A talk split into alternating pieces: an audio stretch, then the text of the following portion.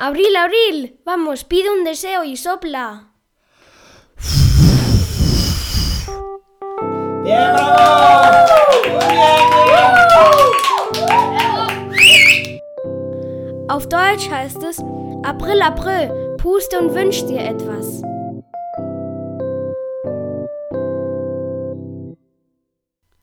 Heute haben wir einen Podcast mit Fragen und Antworten.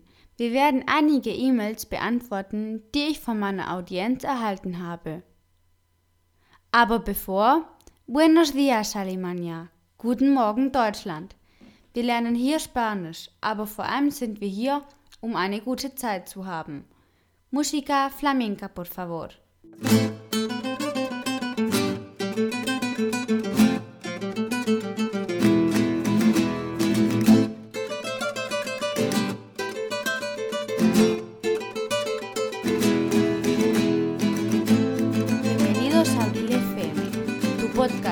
Aprendes español de forma fácil y divertida. Al habla Abril. Wort des Tages. Das heutige Wort ist die Frage. La pregunta. Die Ratschlagssektion.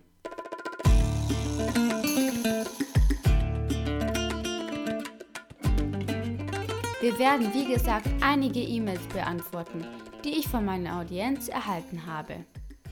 Die erste E-Mail. Hallo April, ich mag deinen Podcast wirklich sehr. Danke. Ich höre Ihnen jeden Tag zu, wenn Sie rauskommen. Und da geht auch schon meine Frage. Ich habe immer zwischen dem Verb steht und statt Probleme. Ich mache immer die gleichen Fehler. Hast du einen Tipp? Vielen Dank im Voraus und mach weiter mit deinem Podcast. Grüße, Vanessa. Danke, dass du mich kontaktiert hast, Vanessa. Mal sehen, ob ich es dir erklären kann. Es ist sehr einfach. Nun, mal sehen. Wir haben etwas inhärent. Zum Beispiel, wenn man ein Ingenieur ist. Oder etwas, was man nicht ändern kann. Zum Beispiel, wenn man blond ist. Oder kaum verändern kann. So wird das Verb ser verwendet. Ist etwas Kurzzeitiges, zum Beispiel, wenn man glücklich ist, in diesem Moment, wie yo estoy contento, oder du bist gerade irgendwo, zum Beispiel ich bin zu Hause, yo estoy en casa, also dass etwas nur für eine Weile ist und nicht für immer, dann wird das Verb estar benutzt. Beispiele. Ich bin glücklich, also in diesem Moment bist du aus irgendeinem Grund glücklich, deshalb wird es mit estoy benutzt. Yo estoy alegre. Ich bin fröhlich. Ich bin immer glücklich. Yo soy alegre. Ich bin zu Hause. Befinden. Dann yo estoy en casa. Ich bin müde. Jetzt. Gerade zur Zeit. Aber nicht immer. Deshalb yo estoy cansado.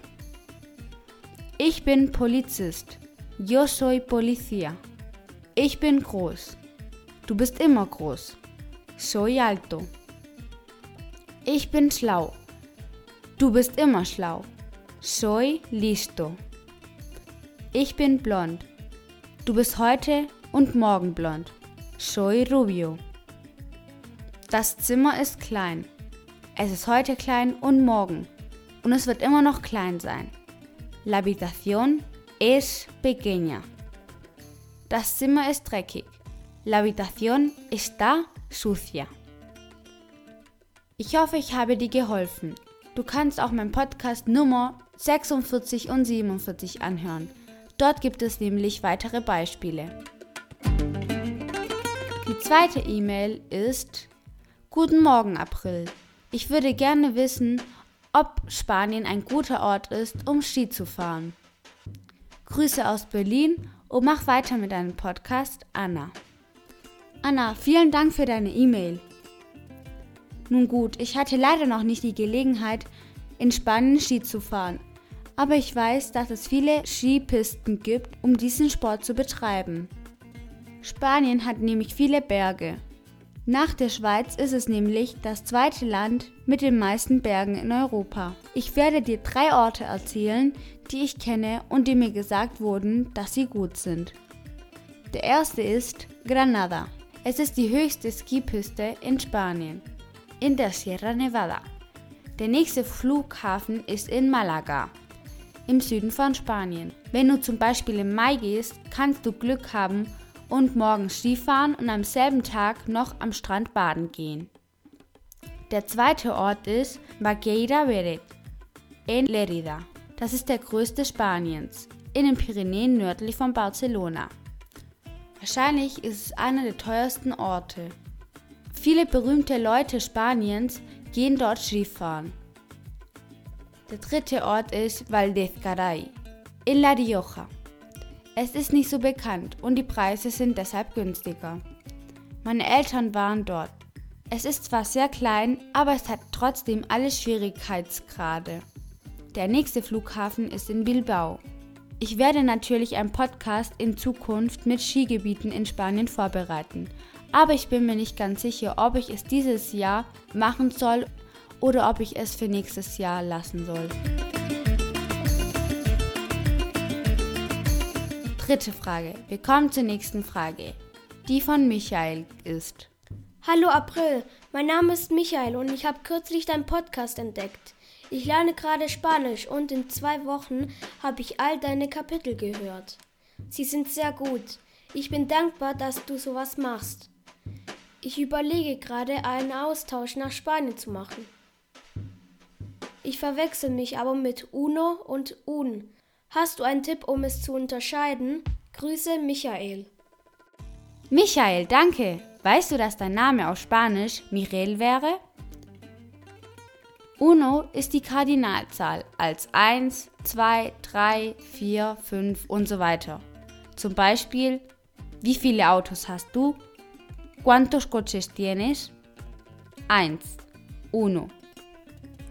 Wie viele Autos hast du? ¿Cuántos coches tienes? 2. Dos.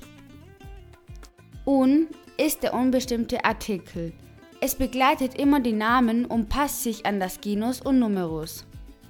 Wie viele Autos hast du? Ich habe ein Auto. Yo tengo un coche. Wie viele Äpfel hast du? Ein Apfel. Una manzana. Uno kann auch ein Pronomen sein und einen Namen ersetzen.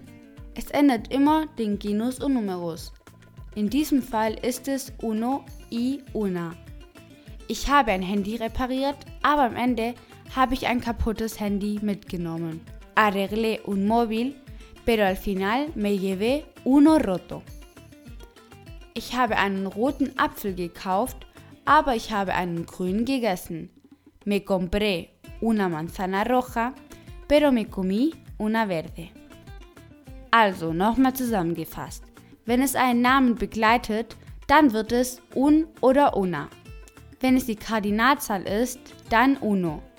Wenn es ein Pronomen ist, dann wird uno oder una verwendet. Ich hoffe, ich konnte es dir gut erklären. Wenn nicht, schick mir eine E-Mail. Und wir kommen zur letzten Frage. Hallo April, was gefällt dir am meisten an Spanien? Viele Grüße aus München. Simon. Simon, hast du gewusst, dass dein Name auf Spanisch anders als auf Deutsch ausgesprochen wird? An Spanier würde es Simon sagen. Also Simon, es ist eine schwierige Frage.